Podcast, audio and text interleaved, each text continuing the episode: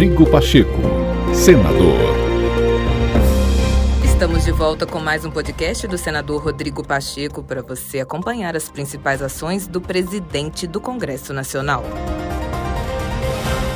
O presidente do Senado Federal, Rodrigo Pacheco, voltou a falar nesta quarta-feira sobre o debate da reforma tributária no parlamento e disse que tem trabalhado para que a PEC 110 seja discutida e votada na Comissão de Constituição e Justiça durante a semana do esforço concentrado.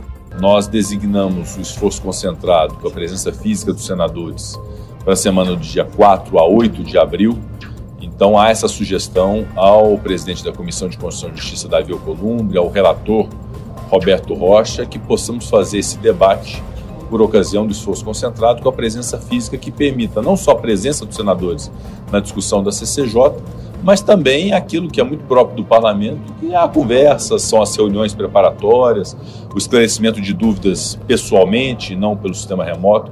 Eu acho que vai ser muito positivo para a discussão da reforma tributária, se puder ser nessa semana, do dia 4 a 8, com um compromisso evidente que nós temos de dar andamento a ela, que ela ultrapasse a fase da CCJ, que venha ao plenário do Senado Federal para ser apreciada e aprovada. O Senado tem compromisso com esse tema.